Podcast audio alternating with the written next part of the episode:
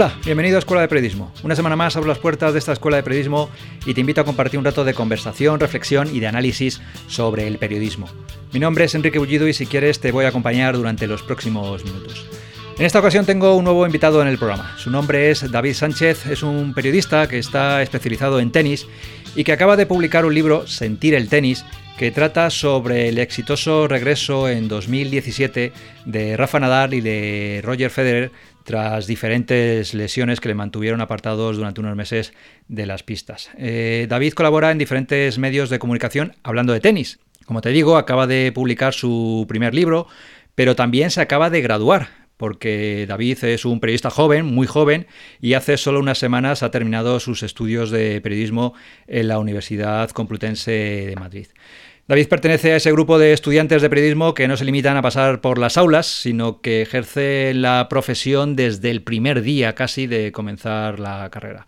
Entonces, para conocer un poquito su ejemplo, su trayectoria, cómo ha ido creando su propia marca personal o qué herramientas ha ido utilizando para desarrollar esta marca personal y para dar a conocer su trabajo, pues eh, vamos a hablar con David durante los próximos minutos.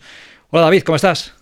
¿Qué tal, Enrique? Gracias por invitarme. Nada, un placer. Eh, lo primero de todo, enhorabuena por tu libro que acaba de salir y que presentaste eh, hace unos poquitos días. ¿Qué tal ha sido la experiencia?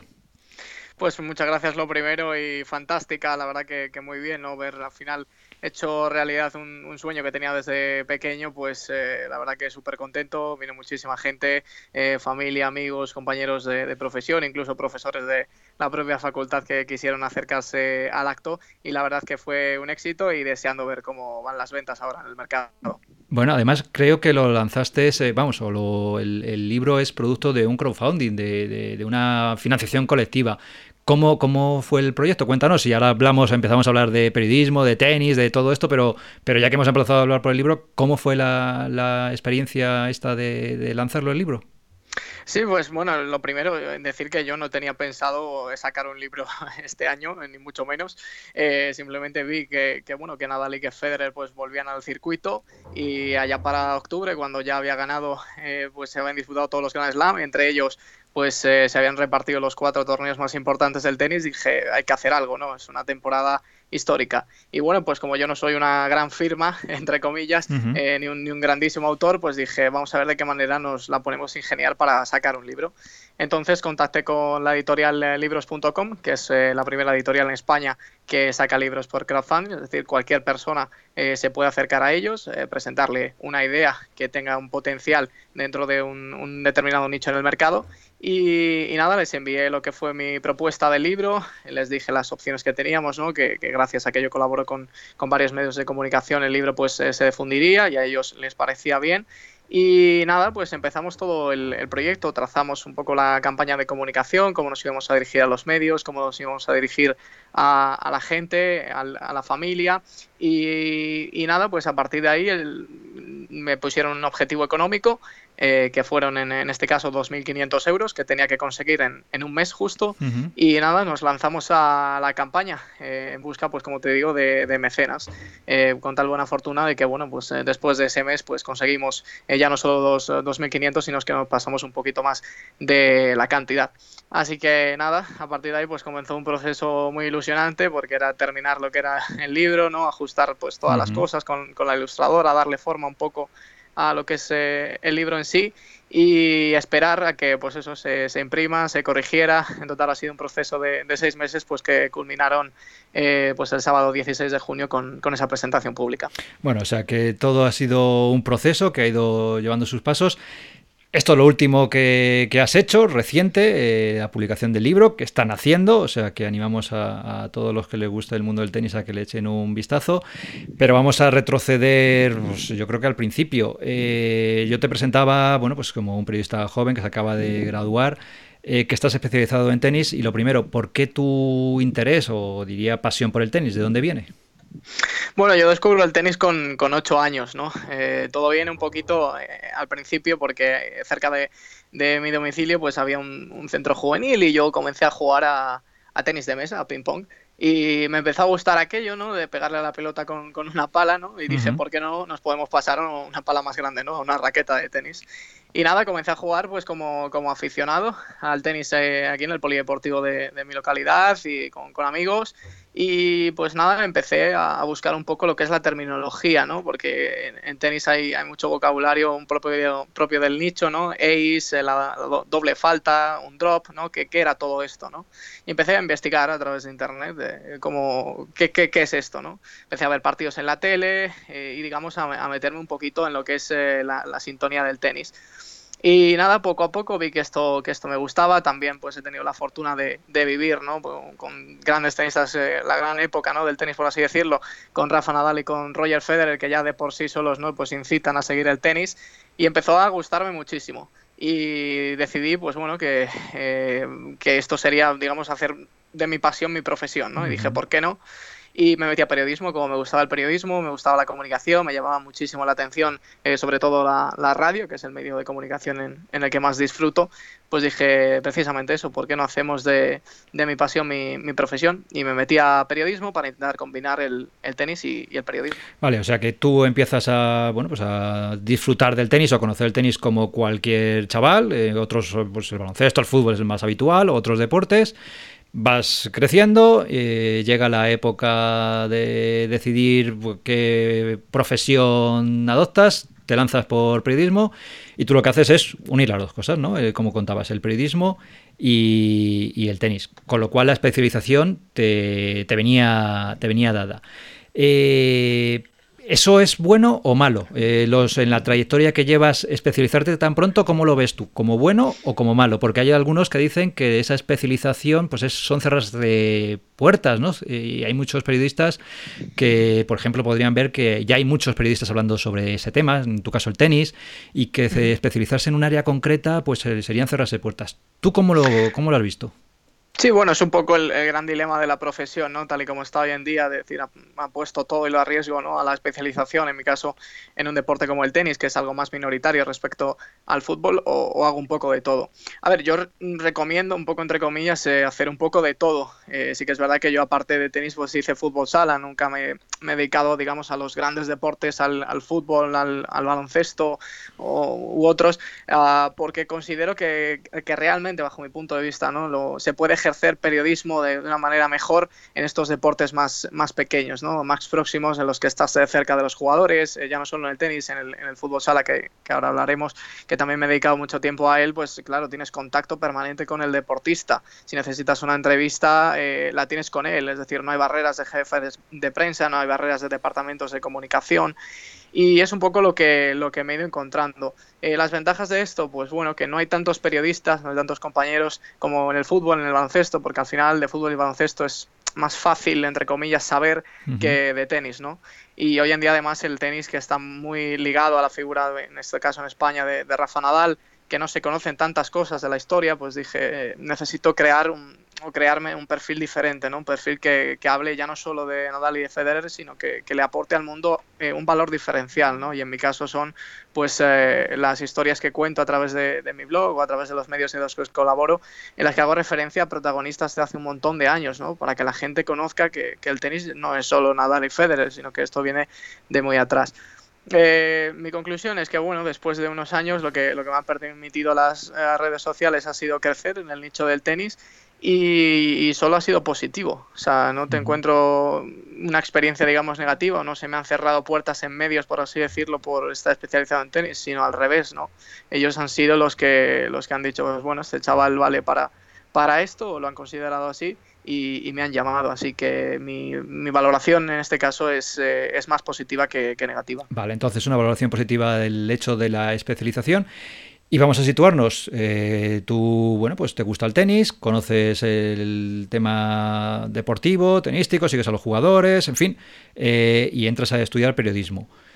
¿Cómo son esos, eh, vamos a situarnos en ese punto, en el primer curso de periodismo, entras, eh, ¿cómo te has ido abriendo camino? Es decir, eh, entras a estudiar periodismo, ¿ya tenías algún tipo de mm, difusión previa en algún blog, supongo que pues de forma amateur, lo vas haciendo poco a poco. Cuando entras a estudiar periodismo, ¿cómo lo conjugas? ¿O ya venía un poquito de antes esa, esa labor comunicativa? Sí, bueno, todo nace un poco cuando antes de entrar a la carrera. Como te he dicho, yo en mi caso el periodismo es de manera vocacional y, el tenis pues lo descubrí, como te he comentado, hace, eh, hace muchísimos años, ¿no? que cuando me estaba de, niño casi, con 8. Yo a los 15 eh, años, antes de entrar a la carrera, porque la carrera entras con, con 18 obviamente, eh, yo dije, hay que hacer algo. ¿no?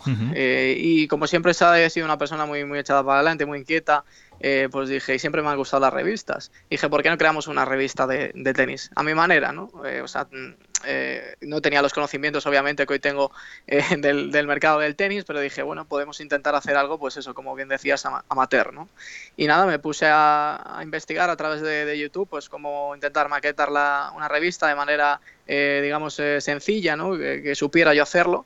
Y a partir de ahí, pues creé una cuenta de, Twitter con, con, esa revista y saco la revista pues cada, cada dos meses más o menos, en la que pues bueno, me dedico entre medias de estudiar bachillerato y cuarto de la ESO, que era por donde estaba, 15 y 16 años como te digo, eh, pues me dedicaba por las tardes a, a maquetar esta, esta revista eh, que en total eran unas 40 páginas. Eh, como te digo, creo la, que la cuenta de Twitter asociada al proyecto y enseguida pues hay estudiantes, algunos estudiantes, evidentemente mayores que yo, que bueno que querían colaborar en, la revista porque llega un momento en que la cuenta, esa cuenta tiene unos 2.000 seguidores más o menos y digamos que fuese el paso inicial. A la vez, como te digo, eh, me metí en el mundo del, fútbol sala por proximidad y comencé a cubrir la actualidad del Club Inter Movistar y de manera paralela, pues eh, allí conocí a una, a una persona y, fundamos entre los dos el, un proyecto radiofónico, eh, Carrusel, de, de, resultados de partidos, eh, que bueno, que fue una idea inédita en España, nadie lo había hecho antes, eh, que fue algo que ofrecimos a la liga. Yo me encuentro pues que en primero de,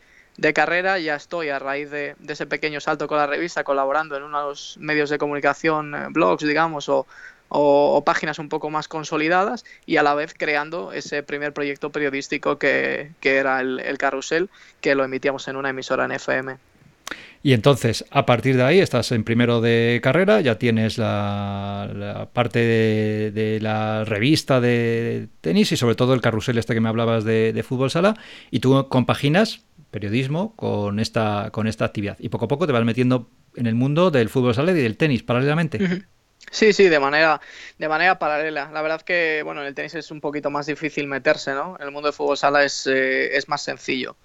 Eh, pues bueno, es un, es un mundo pues más, más pequeño, más de nicho, ¿no? Y al final es lo que te decía antes, tienes más proximidad con el jugador, te, mm, te permite aprender, ¿no? Al final una persona cuando entra a la carrera quiere aprender a, pues eso, a soltarse en un micrófono, a narrar en mi caso, eh, y entonces lo, encuentras ahí, o sea, es tremendamente complicado y, tremendamente injusto bajo mi punto de vista que los planes de estudios de, de la carrera pues eh, llegues a asignaturas de radio o asignaturas de televisión en tercero, cuarto de carrera, es decir, ¿por qué tienes que esperar tres años ¿no?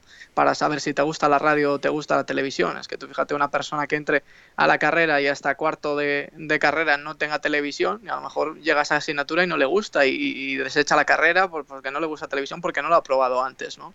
Entonces mi manera fue, ¿por qué tengo que esperar? Eh, voy a lanzarme ¿no? y fuimos creando eh, como te digo, este carrusel, pues que me permitía eh, viajar a, los torneos de, fútbol sala, a las competiciones, a las copas, eh, con, vamos, a la más alto nivel, con los deportistas de élite, con la primera división de la Liga Nacional de Fútbol Sala.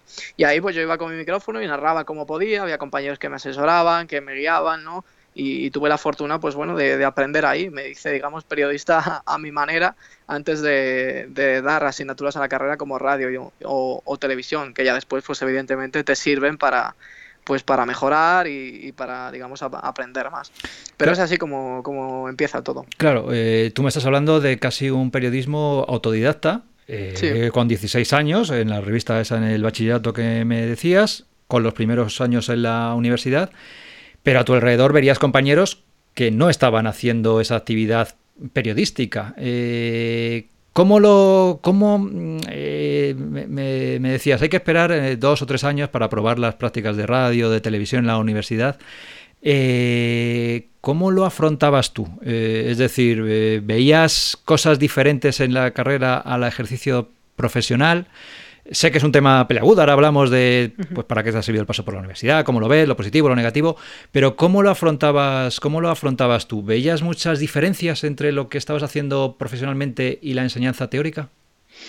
Sí, eh, totalmente. O sea, yo llego a primero de carrera y, y después de tres meses en la carrera en el, que empezamos a, pues, a ver asignaturas más propias de lo que es primero, ¿no? que al final son unas bases un poco culturales, porque realmente un poco la práctica, o al menos así mi experiencia, va en los dos últimos cursos, en tercero y en cuarto, y yo sinceramente me empiezo a frustrar, es como, eh, ¿por qué tengo que venir aquí a perder mi tiempo, entre comillas, a estudiar historia? Eh, por ponerte un ejemplo, que yo sé que es, es muy importante para los, para los periodistas, ¿no? saber historia, saber pero no sé, yo eso lo sintetizaría, es decir, eh, no es necesario venir a clase para aprender historia, por ejemplo, u otras asignaturas. Quiero decir, de manera autodidacta, al menos porque yo soy así, ¿no? También puedes aprender eso.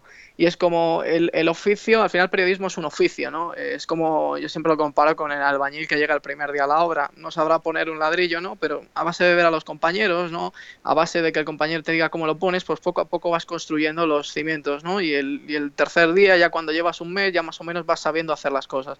Pues aquí pasa exactamente igual. Al final la carrera teoriza mucho, hay asignaturas como teoría de la comunicación, como teoría, bueno, infinidades de, de asignaturas que, que bueno, que, está muy bien, pero que lo que crean en, los compañeros y, y, en mí, en periodistas, es, digamos, una culturilla, ¿no? El oficio es otra cosa. Al final, cuando, eh, yo qué sé, una persona va a pasar unas pruebas para entrar a un medio de comunicación, no te preguntan qué, qué conocimientos tienes sobre teoría de la comunicación, te preguntan, eh, pues si sabes defenderte con un micrófono, si te ponemos una cámara delante y reaccionas, ¿no? Al menos es, es lo que yo veo. Y claro, pues al principio me generó muchísima, muchísima frustración, decir, estoy perdiendo mi tiempo, estoy montando do dos proyectos de manera paralela, eh, me estoy desplazando a Madrid porque yo vivo a las afueras de, de Madrid, eh, incluso dos, tres veces al día, eh, porque venía a comer a casa, me marchaba a la radio porque los compañeros eh, que estaban por la mañana me traían el, el, RDSI para narrar yo por la noche, es decir, tenía que ir y volver y era un esfuerzo pues tremendo que, que, bueno, que claro, yo llegaba a las aulas y decía, pues que estoy aquí perdiendo el tiempo, ¿no? Hasta que un profesor me, me dijo, mira, céntrate en las asignaturas que más te gusten y las que menos te gusten las que puedas sacar de manera más liviana, pues eh, tómatelas así.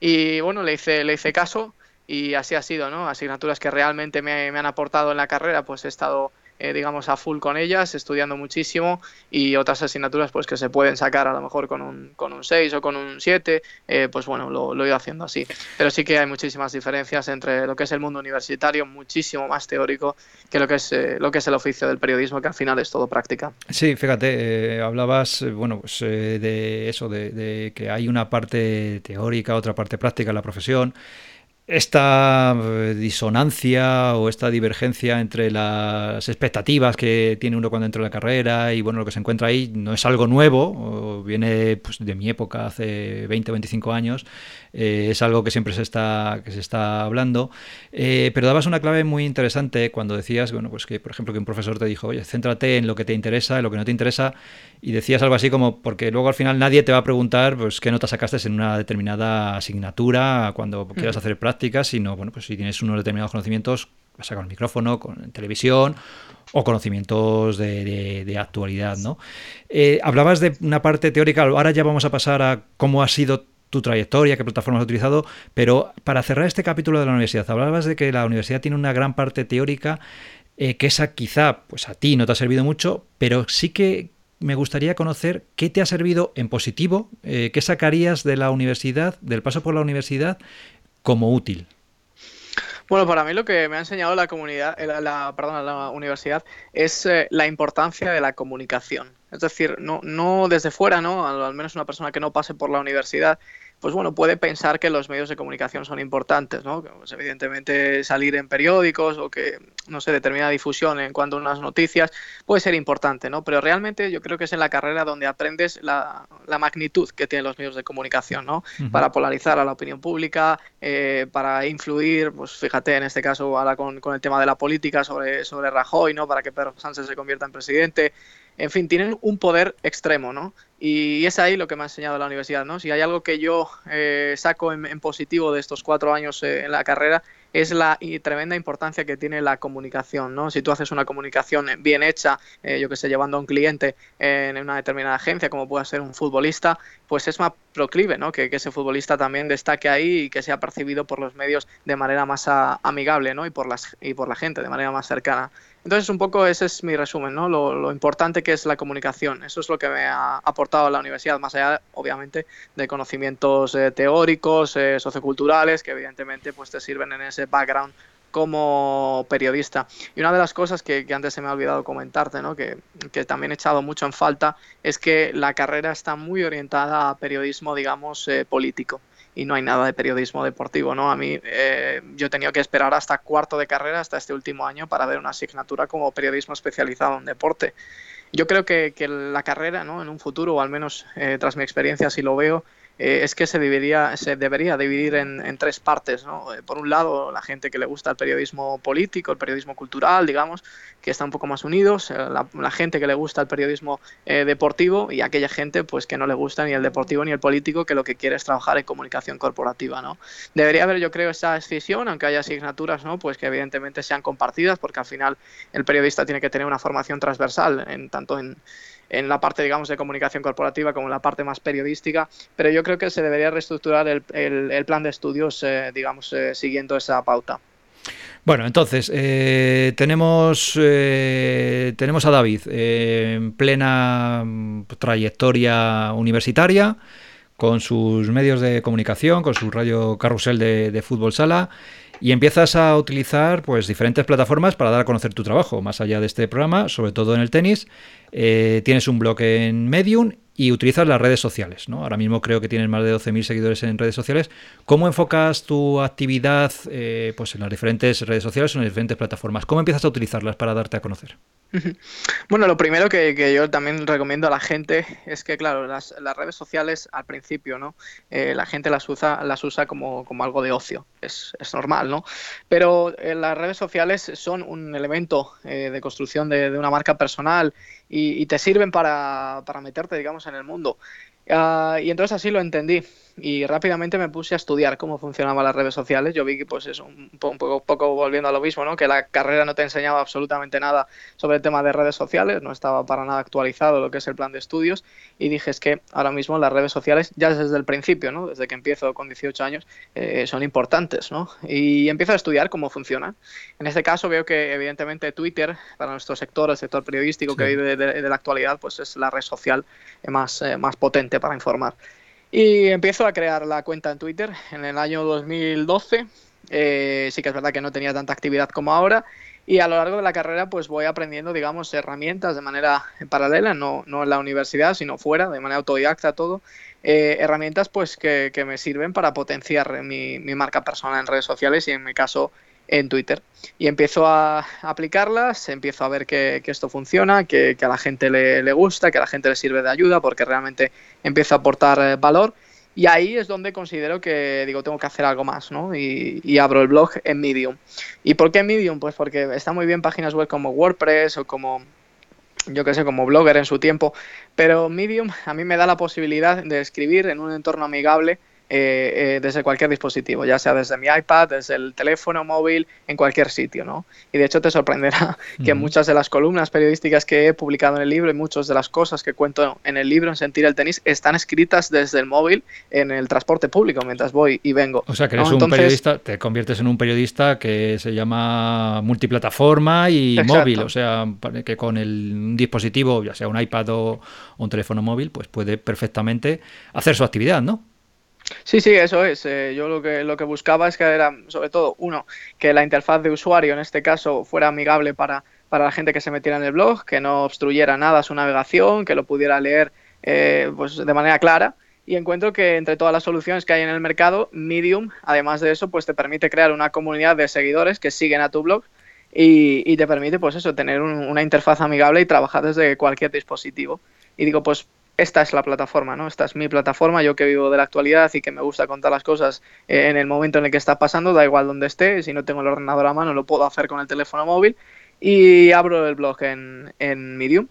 Y nada, pues a partir de ahí, eh, eso ya fue hace un año y pico o dos más o menos, eh, pues veo que, las interacciones con, Medium son buenas, que las columnas, en este caso periodísticas sobre tenis, que es lo que me diferencia un poco de, de la competencia, por así decirlo, porque no, no, se, no se hacían en el sector del tenis aquí en España, es lo que funciona, que a la gente les gusta y, es más, te diré que, pues, que eso fue una de, de, las cosas que me hizo escribir el libro, ¿no? ver que eso funcionaba en redes sociales.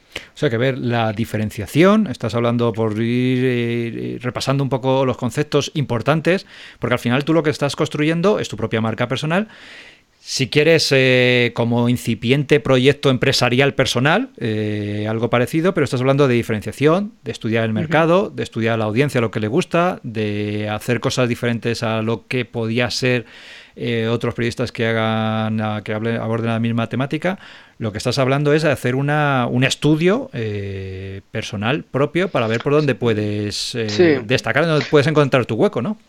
Sí, total. Eh, eh, al final yo tenía una ventaja un poco entre comillas, es que yo conocía el sector del tenis desde hace muchos años, ¿no? Desde pequeño, desde que me había metido en, la, en las redes sociales, eh, sabía que sé perfectamente, ¿no? A día de hoy, ya hablando en presente, qué es lo que quiere el, el usuario objetivo, ¿no? El público objetivo, el target de tenis, ¿no? Y sé lo que necesita.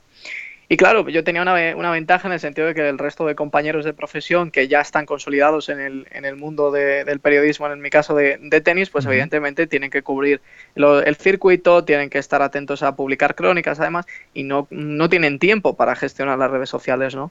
Entonces, claro, yo dije, pues ah, esta es la mía, ¿no? Yo voy a intentar eh, darle al público lo que, lo que necesita. Eh, al final el público de tenis lo que quiere saber es cuando juega su jugador, ¿no? Cuando juega Nadal, cuando juega Federer, qué es lo que ha pasado, el último punto eh, en forma de vídeo, ¿no?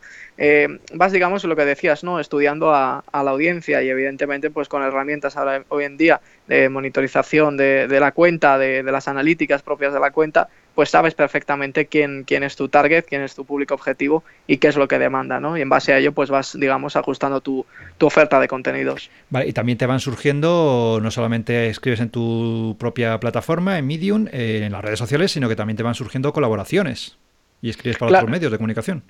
Sí, sí, sí, bueno, es un poco llega fruto, algunas han llegado a través de Twitter, o sea, por eso te decía que, es una herramienta profesional increíble, ¿no? Para, para expandir tu marca personal. Eh, directamente me contacta, hay algún compañero, oye, mira, hemos visto que pues que publicas ¿no? Eh, varias cosas interesantes, que, haces bien tu trabajo, eh, oye, ¿por qué no entras esta noche en la tertulia que vamos a hablar sobre Rafa Nadal, ¿no? Pues, pues claro, yo encantado, ¿no? Al final es una manera de, que te conozcan los medios de comunicación y gracias pues a, a Twitter eh, me conocen en, todos y cada uno de los, de los importantes, ¿no? Yo pensaba que, digo, bueno, es que la carrera al fin de cuentas, cuando llegas a tercero tienes la opción de, ser eh, becario, ¿no? Y entras con beca al periódico, te quedas un mes, normalmente te encargan eh, lo que no quieren hacer los otros, ¿no? Y al final estás solamente atado a un medio y te conocen en un medio. Eh, claro, eh, de esta manera, en, gracias a Twitter y gracias a las colaboraciones en, muchos medios de comunicación, me conocen en todos. ¿no?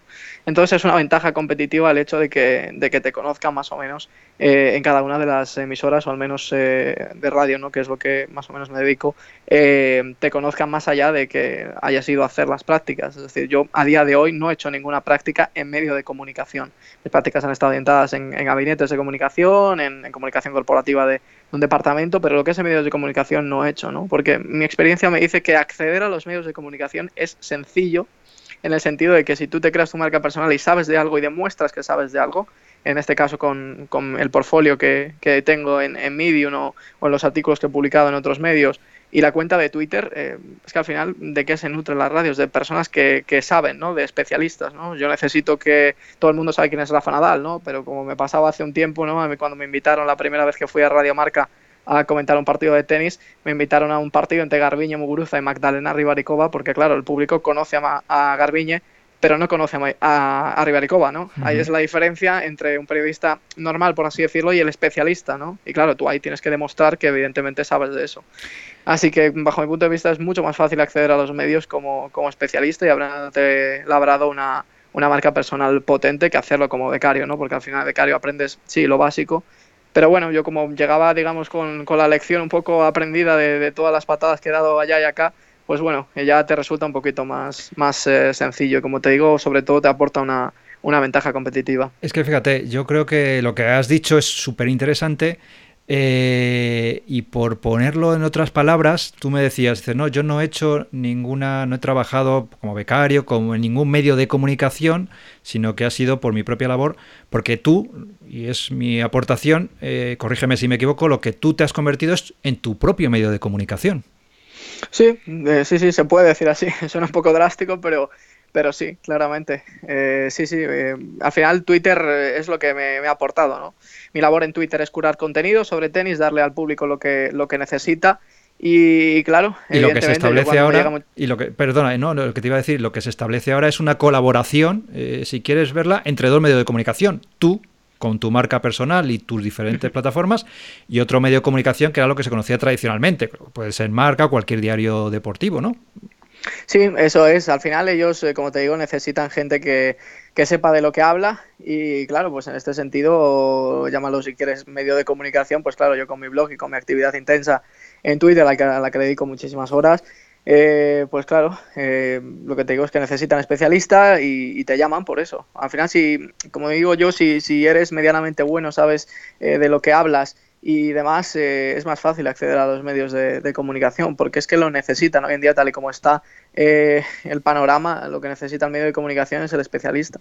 Y evidentemente cabe decir que, claro ahora pensarán los chicos eh, que, puedan estar escuchando esto. Y, claro tú, te habrás llevado dinero de todo esto no pues claro muchas veces me ha tocado trabajar gratis.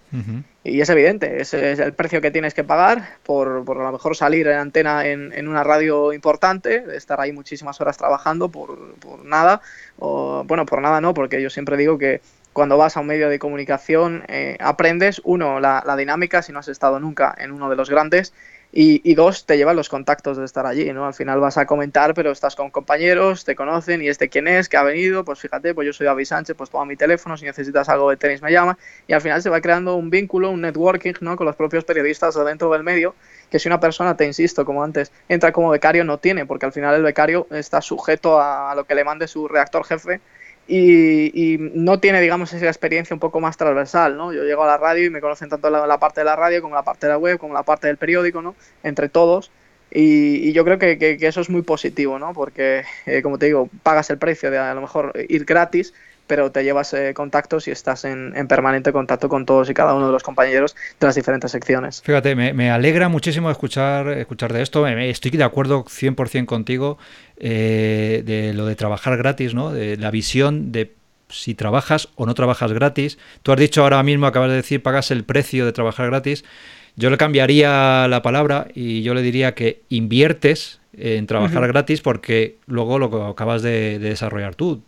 Tienes a cambio de ese trabajo que se ve gratis, por el que no estás remunerado, pero sí que tienes otros muchos beneficios que en el futuro te van a reportar seguro, a corto y a medio plazo te van a, te van a reportar. Entonces me parece muy interesante que aportes esa visión, evidentemente las prácticas eh, tradicionales tienen que estar remuneradas, todo el mundo tiene que, bueno, pues que obtener una remuneración por trabajar, pero me, me, alegra mucho escucharlo y estoy de acuerdo 100% contigo en ese enfoque de, bueno, del trabajo gratis como una inversión, ¿no? Y también de contactos. Sí, claro, es, obvio. Bueno, además te diré que bueno, yo mi cuenta en mi cuenta de Twitter la creé en el año 2012. Yo empecé a colaborar con medios de comunicación un poco más establecidos, no conocidos, hace pues prácticamente dos años, eh, cuando estaba en segundo, tercero de carrera más o menos, en ese tránsito. Y ha sido hasta el año pasado. Eh, el año pasado fue cuando cobré digamos, mi primera, mi primera colaboración, cobrar de, tenis, ¿no? Poder estar cobrando de, lo que me gusta, ¿no? Y sí que es verdad que yo a día de hoy eh, no vivo del tenis, evidentemente, o sea, no, no, sería, sería engañar a la gente, no vivo del tenis, pero a cambio, es como te digo, eh, estableces una red de contactos pues que luego te permite estar en, eventos, ¿no? Y en mi caso, pues haber conocido a deportistas, haber estado en, el mailing de, prensa de las agencias y creo que eso es mucho más importante, ¿no? Yo empecé un poco a darme cuenta de, todo esto eh, cuando me autodenominé freelance, ¿no? Al final, cuando una persona llega a Twitter, eh, así lo veo yo y así lo he explicado cuando he ido a dar alguna charla de marca personal, eh, la gente qué es lo que ve? Ve tu foto de perfil, ve tu biografía y ve tu contenido, ¿no? Es importante que se trace muy bien esa biografía, que se trace muy bien esa foto y si tú vas a mi cuenta de Twitter y ves la biografía y ves la foto, lo que menos te piensas es que detrás de esa cuenta hay un chaval de 22 años. Y esto te lo digo porque me ha pasado de conocer a periodistas y decir, ah, pero si eres más joven de lo que aparentas, o sea, ¿cómo con esta trayectoria tienes 22 años, ¿no? Eh, claro, digamos que es engañar a la gente, o si lo quieres ver del modo que lo has visto tú, es invertir, ¿no? Si yo en mi biografía desde el principio, desde que entro en la carrera, pongo que soy periodista, me van a tratar como periodista, no me van a tratar como estudiante. Entonces tú cuando vayas a los eventos, no te van a tratar como estudiante, te van a tratar como uno más, como periodista, ¿no? Entonces, si a ese periodista le añades el freelance, aunque no esté cobrando absolutamente nada, a las agencias de comunicación es algo muy goloso, porque a qué agencia no le interesa un periodista freelance. Al final, yo colaboro para muchos medios y claro, las agencias, ¿por qué miden? Por clipping, ¿no? ¿En qué medio hemos salido? Yo te puedo aportar un clipping de tres medios, por ejemplo, en los que estoy colaborando y en los que va a salir tu evento. Entonces te invitan. Y claro, gracias a ello, pues yo me he podido estar en diversos eh, eventos, ya no solo propios del sector del tenis, sino con del fútbol, de, yo que sé, de, otros deportes, ¿no? Que, no, que no me pertenece, por así decirlo, pero es en los que he estado, en los que he vivido la experiencia y en los que he tenido suerte pues, de conocer a grandísimos deportistas como Valentino Rossi, por ejemplo. y, entonces, claro, todo parte un poco de, pensar y, como te digo, de uno, aportar el valor diferencial a través de, los contenidos de valor que tú haces y dos, digamos, entre comillas, engañar a la potencial audiencia que pueda aterrizar a tu perfil que al final no la estás engañando, porque yo soy periodista y soy freelance a mi modo, quiero decir, aunque no cobre por todo lo que hago, pero, pero sí que se contribuye para varios medios. No, sí, sí, la palabra engañar yo creo que no, no, es la adecuada, porque tú lo que estás haciendo, como bien decías, es aportar valor y mostrándote como lo que eres, como un profesional, aunque no tengas un título, pero como un profesional que contribuye a dar información y ya verán los eh, lectores, los usuarios, si es por información de calidad, que en tu caso sí, porque se aumenta, se sigue mucha gente, aumenta las visitas y te, y te va, y se crea una comunidad a tu alrededor, tú lo que estás creando es una, pues eso, una marca personal, pero no estás engañando a nadie, tú te presentas como lo que eres. Pero lo que, lo que me refiero, ¿no? Es a lo que comentábamos antes, que cuando te decía la importancia de la comunicación, ¿no? En lo que me ha enseñado la carrera, ¿no? Si tuvieras al perfil de alguien, eh, el público general, ¿no? Por así decirlo, y, y pone estudiante, digamos que no se fían de esa información, al menos así lo percibo yo. Bueno, estás estudiante o que está estudiando. Pero, pero claro, el que llega que es periodista y que además te pone que, ha escrito en tal medio, en tal otro, y que esos medios tienen a su vez perfiles incluso verificados y tal, ya te da una cierta autoridad. Digamos que construyes la autoridad en base a dos elementos clave, como puede ser la fotografía y la biografía de Twitter. Y claro, eso se percibe desde afuera de una manera distinta si tú pones estudiante de periodismo, aunque seas el mismo profesional, te quiero decir, ¿no? y aunque sepas aportar valor. Pero es muy importante lo que, lo que se ponga ahí, porque en base a eso vas a construir tu reputación y tu autoridad, en mi caso en, en Twitter. Sí, que al final es lo más importante que tiene un periodista, ¿no? Es su trabajo, su autoridad en la materia que esté tratando, la credibilidad de lo que está contando y la calidad de lo que está contando. Decías antes que tú eres muy sincero, que no vives del tenis, que hasta ahora no vives de tu actividad periodística relacionada con el tenis, pero claro, yo me preguntaba, yo pensaba, ¿qué joven de, que acaba de terminar la universidad eh, vive de, del periodismo? Pues muy poquitos. Muy pocos. Muy pocos, si hay alguno, pero muy pocos la diferencia, y, ahora vamos ya a la última fase de cuáles son los proyectos, pero la, diferencia es que tú tienes una trayectoria que a lo mejor, como decías antes, la persona que ha ido por el lado tradicional de las prácticas y de las becas no tiene, ¿no? Sí, sí, totalmente, porque la persona que sale de, de, esas prácticas lo que tiene es, pues bueno, pues en su currículum las prácticas que haya podido hacer y además luego la universidad, también dependiendo del sistema, independientemente evidente de, de, de cada tipo de universidad, eh, una vez que hace las prácticas, o al menos en, la mía, eh, no puedes volver a, hacer las prácticas por, por, el mismo convenio, ¿no? Con el convenio universitario que, que hay. Entonces, claro, al final haces unas prácticas, digamos, en tu vida y luego ya pues te expones a echar currículums, a pasar pruebas de actualidad y es como te digo, yo no he pasado en mi vida una prueba de actualidad, yo no he enviado un currículum mío a medios de comunicación, sino que ha surgido a través de contactos, de estar en los sitios. Sobre todo es muy importante también de aparte esa marca personal eh, online, por así decirlo, ese portfolio de artículos en el que tú has, que has estado escribiendo o tu marca personal en redes sociales, es importante también el entorno offline, ¿no? Es importante estar en los sitios. Y eso es una cosa que, quiero remarcar, ¿no? Yo gracias a mi condición, entre comillas, de, freelance, ¿no? Y como me han invitado a esos eventos, en esos eventos es donde conoces a la gente. Y en esos eventos es donde te empiezan a asociar como uno más, no como estudiante, sino como periodista, ¿no? Como compañero de profesión, de tú a tú. Y la gente te empieza a mirar de tú a tú y eso es lo positivo, ¿no? Porque es ahí donde, donde te vas a hacer con el contacto, donde le vas, digamos, a, decir, oye, pues mira, si necesitas algo de tenis, llámame porque yo te puedo ayudar. Y claro, cuando vayan a Twitter y lo vean, pues evidentemente van a decir, joder, pues este chaval sabe de lo que habla, vamos a llamarle. Y así como, como han surgido la mayoría de colaboraciones en estos medios de comunicación, por la potenciación de los canales online, pero también por estar en los sitios, eh, cueste lo que cueste. Es decir, yo he venido a mi casa a las 2 de la mañana desde Madrid de los eventos y me he levantado al día siguiente a las 6, durmiendo 4 horas para ir a la universidad. O sea, al final es un esfuerzo todo, ¿no? Pero bueno, ese esfuerzo eh, al final va dando resultados. Te iba a preguntar por recomendaciones y demás para los que empiezan a estudiar periodismo, pero yo creo que con todo lo que hemos repasado está más que claro esas recomendaciones. Eh, por lo tanto, mm, vamos a hablar de futuro. Acabas de terminar la carrera. ¿Qué proyectos tienes? ¿Te planteas, no sé, cambiar de especialidad? ¿Te ves durante los próximos 10-15 años haciendo información sobre tenis? ¿Por dónde, por dónde vas a tirar? Bueno, pues ahora mismo es el, es el momento ¿no? de, pensar en ello. Eh, sí que es verdad que bueno, tengo varios proyectos en mente. Eh, evidentemente yo no me veo, sinceramente, Enrique, en un, en un medio de comunicación como cronista de tenis o como eh, a mí me gusta el tenis, es algo que de lo que, pues eso, me, nutre, se nutre mi vida, ¿no? Porque al final mi vida es el tenis, 24 horas, 7 días, 365 al año.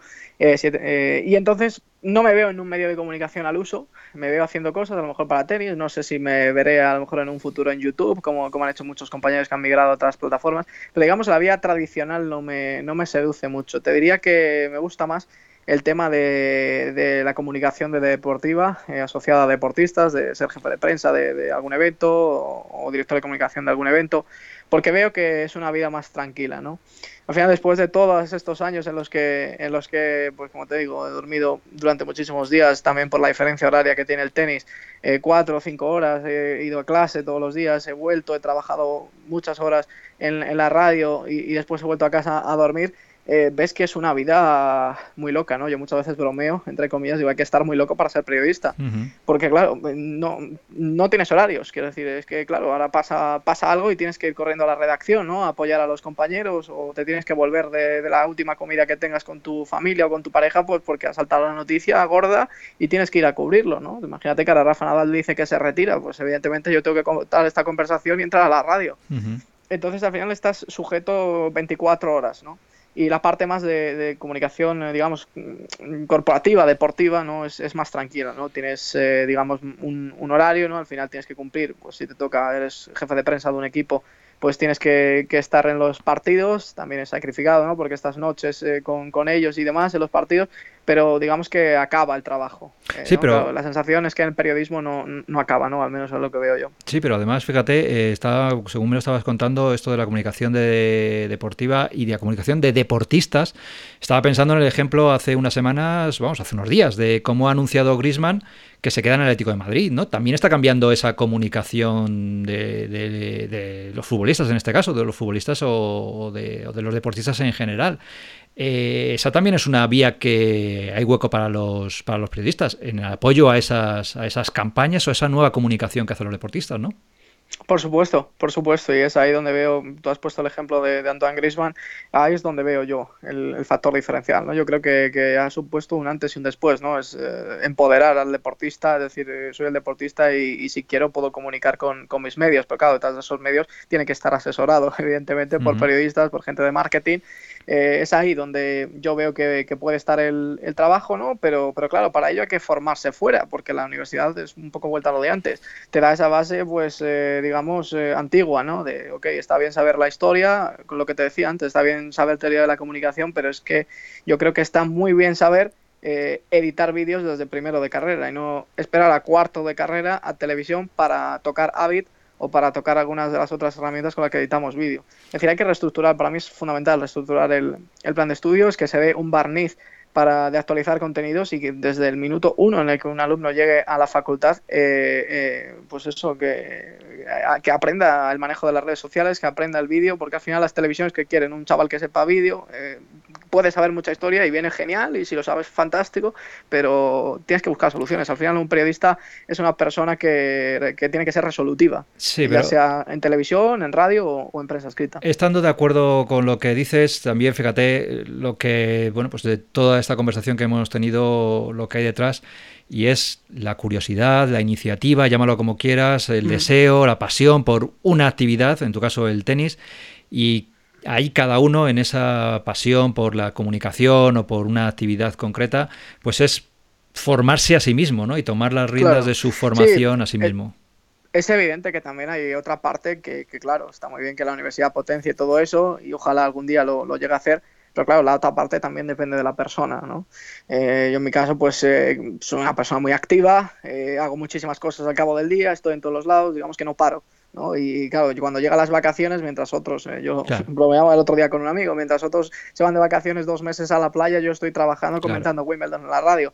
Entonces también llevo tres años sin vacaciones, o sea, todo esto, eh, detrás hay muchísimo trabajo, eh, que claro, que no se ve, está muy bien ahora salir en los medios con la presentación del libro, pero claro, yo durante este año he combinado hacer mi tesis de grado con los exámenes propios de la carrera, con escribir un libro y claro, con intentar descansar también, todo, a la vez, ¿no? Entonces, claro, también depende que, que, la persona no pues se motive, tenga sobre todo curiosidad, que es algo que, que escasea o que así lo veo yo entre los, los, estudiantes que empiezan, y sobre todo tenga pasión. ¿no? Para mí la pasión eh, ligada a la actitud es el factor diferencial. ¿no? Si, si, a ti te ven que te gusta lo que haces, que tiene actitud para ello, eh, confían en ti. Y luego ya si además lo sabes hacer bien, pues evidentemente van a volver a confiar eh, en ti. Y yo creo que el periodismo es una actividad maravillosa que requiere eh, bajo mi punto de vista, de, cierta vocación y sobre todo de cierta curiosidad y, pasión. Y es eso también, esa parte, digamos, de valores, se tiene que inculcar desde, desde la universidad, ¿no? Es decir, chicos, haced cosas fuera, ¿no? Eh, la universidad está bien, pero formaros fuera también, ¿no?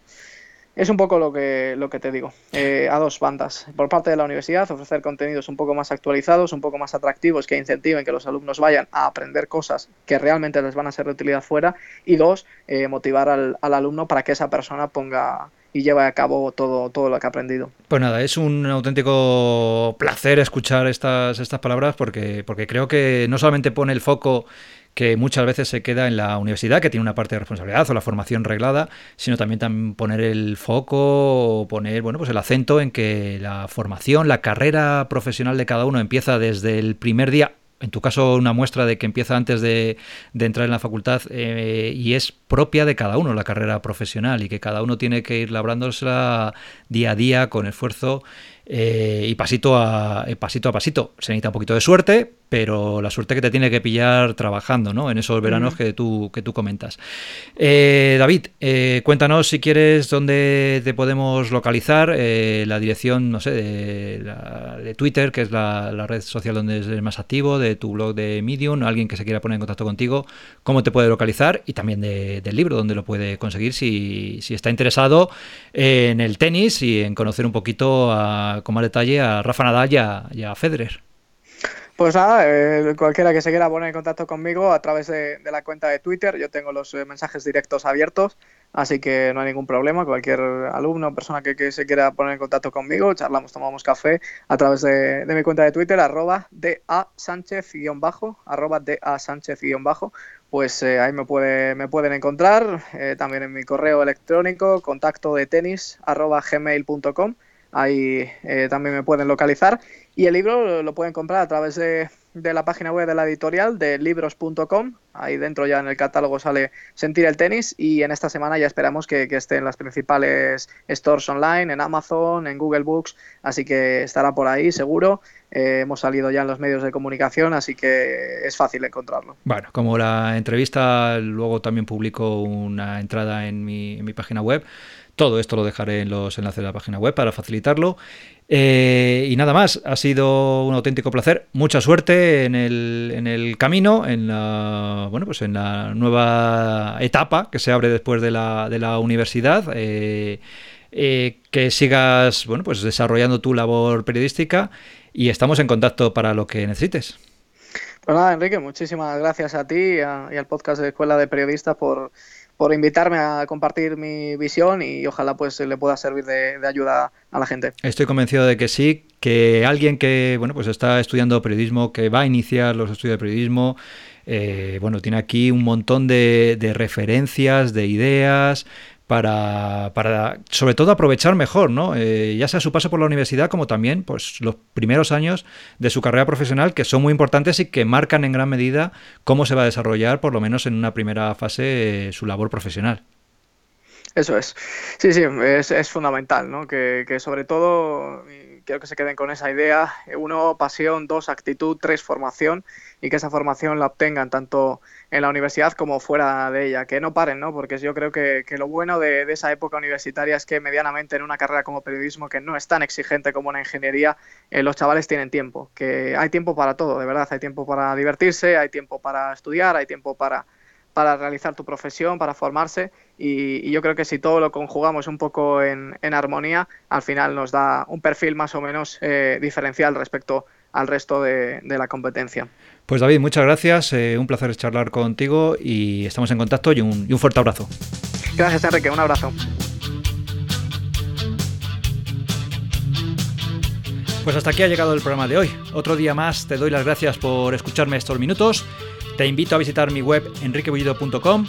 Muchas gracias por dedicarme tu tiempo y hasta el próximo programa.